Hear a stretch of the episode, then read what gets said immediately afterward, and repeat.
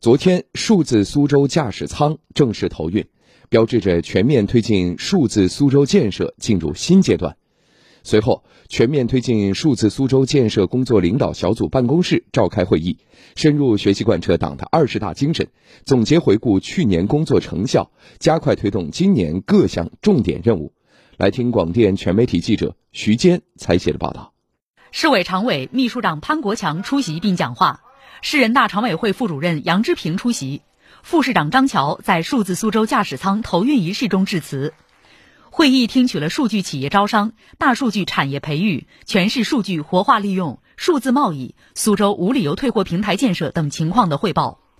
潘国强在讲话中指出，去年是数字苏州的开局起步之年。大数据产业、智慧医疗、数字交通、数字园林等各项工作成果可观可感，得到了企业和群众的好评。今年是数字苏州的加速城市之年，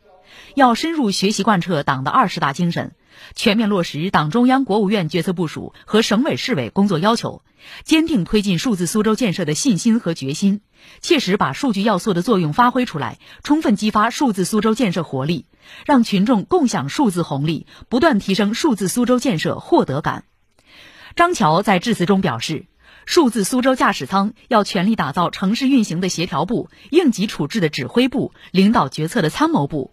未来要积极扩大数字技术在城市治理场景中的创新应用，加速推动政府决策科学化、社会治理精准化、公共服务智能化，持续增强人民群众在数字化治理中的获得感、幸福感和安全感。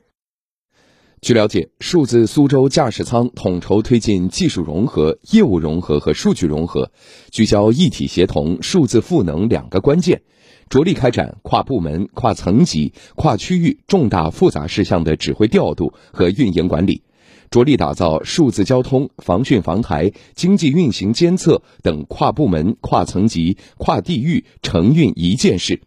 整合数据流，优化决策流、执行流、业务流，辅助科学决策、精准施策。